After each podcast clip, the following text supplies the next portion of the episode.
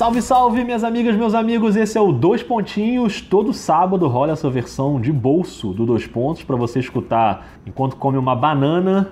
Eu sou o Rodrigo Alves e adoro comer banana. Rafael Roque, tá pronto ou não? Tô pronto, tô pronto. Tem certeza? Prontíssimo. Então vamos lá que a gente tem que correr, hein? Rafael Roque, o seu Houston Rockets teve nessa semana aí o retorno do glorioso Nenê.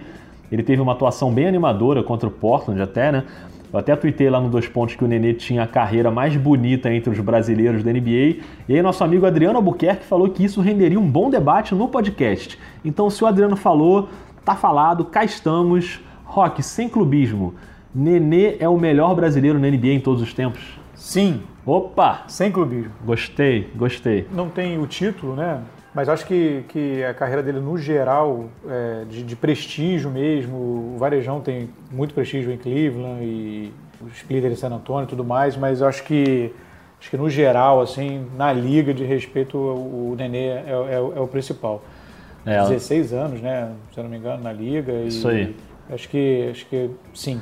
É, gostei do seu sim, foi bem incisivo. Categórico. É, categórico. Aqui tem que ser rápido, tem pouco tempo. É isso aí. Mas eu acho assim, o Leandrinho, por exemplo, teve um pico de maior relevância que o Nenê. Sim. Na época do Phoenix Suns. O Leandrinho foi até melhor nessa época do que na época em que ele foi campeão no Golden State. Né? No Phoenix ele jogou mais, foi eleito o melhor sexto homem.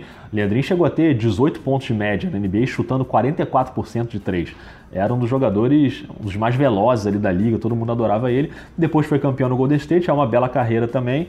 O Thiago Splitter, que você citou, ele jogou menos tempo, né? teve lesões, mas foi titular no San Antonio campeão, então é um cara também com uma baita relevância. O Varejão também nem se fala, com toda essa história no Cleveland e uma carreira bem consistente.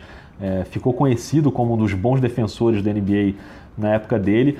Mas, cara, o Nenê com esses 16 anos aí, como você falou, acho que a carreira. É, ele, ele tem a carreira mais longa entre os brasileiros e dá pra gente dizer ali que ele teve uns 10 anos de bastante relevância. Né? Boa parte da carreira como titular, ali com acima de 10 pontos, 7 rebotes, superou umas situações bem graves de lesões, né? superou Sim. um câncer, inclusive. Sim. E aí você vê que hoje já tem uma outra geração de brasileiros entrando aí. A geração dele já, já praticamente foi toda embora, né? Varejão, o Leandrinho, o Splitter. E você já tem aí entrando o Raulzinho, o Felício. E o Nenê continua sendo o cara mais relevante, né?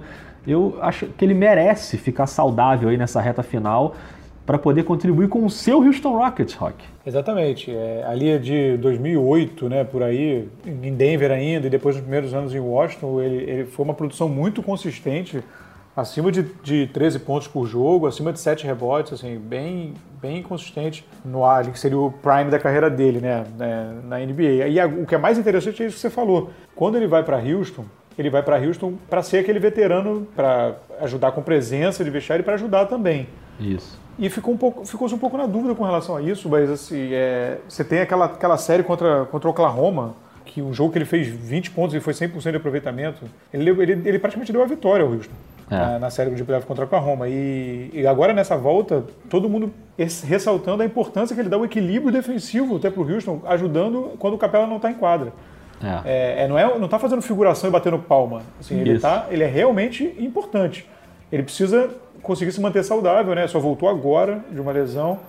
É, vamos ver, torcendo muito para ele consiga ser saudável, ficar saudável, não só pelo clubismo, mas por, porque ele é realmente ainda é importante para o time, assim, ainda é relevante. É, eu acho que o tipo de jogador que ele é, ele não vai conseguir ser importante contra todos os adversários. Sim, sim. Vai ter times ali que ele não vai ter como jogar, como no playoff contra o Golden State, não tinha como ele ficar em quadra, sim. porque imediatamente o Curry chamava um bloqueio e ficava sendo marcado por ele, e aí, enfim.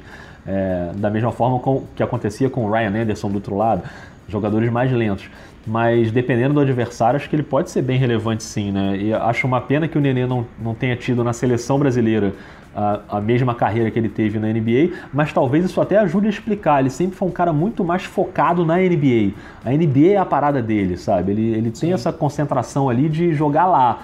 Tanto é que deixou de ir à seleção várias vezes, a, a galera até se irritou muitas vezes com ele, mas a NBA é a casa do Nenê e ele super adaptado e talvez o resultado seja isso, né? Essa carreira super longa e bem sucedida. Acho que ele abriu o portão lá atrás para todo mundo, né?